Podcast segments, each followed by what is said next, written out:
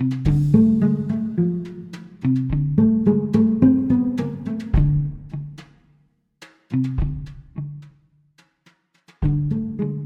у нас есть вопросы от наших слушателей, и мы попробуем ответить на них в нашем коротком формате. Да, напоминаю, что короткий формат – это не больше 10 минут. Первый вопрос. Как перестать ненавидеть человека? Хороший вопрос в том смысле, что здесь очень много вариантов. Почему вы его ненавидите? Ну, есть такая идея о том, что если ну, ну будем руководствоваться идеей, что чувство это остановленные действия, то тогда можно предположить, что надо что-то сделать в адрес этого человека.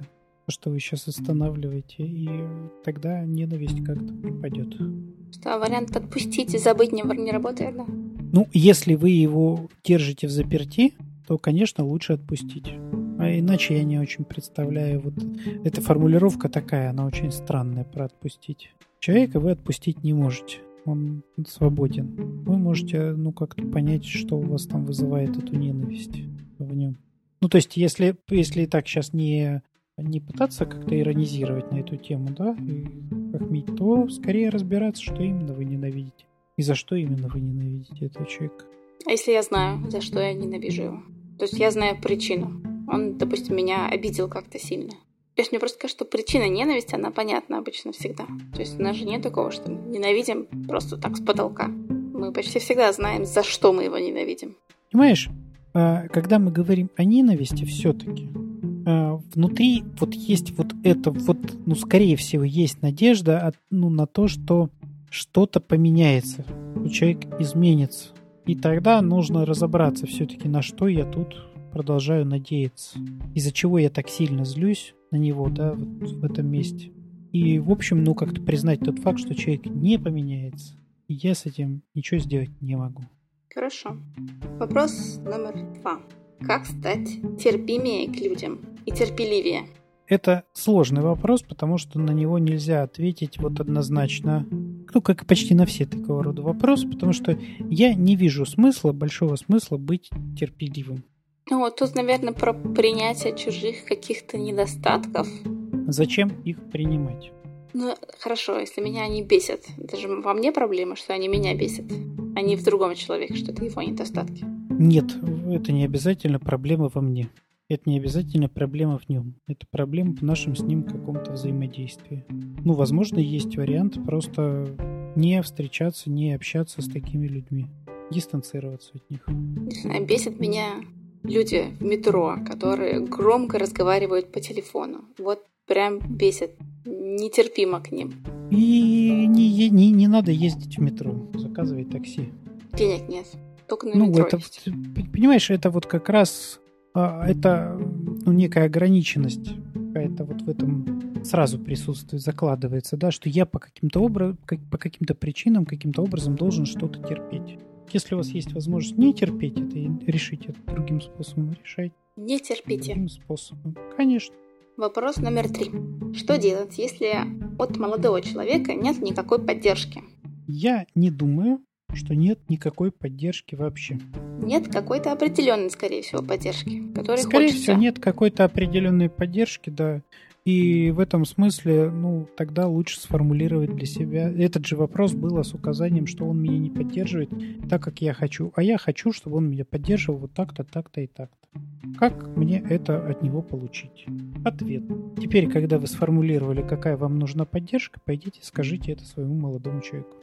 Слушай, а если я покажу ему пример? То есть я вот хочу, чтобы меня обнимали во время поддержки, приносили чашечку горячего чая.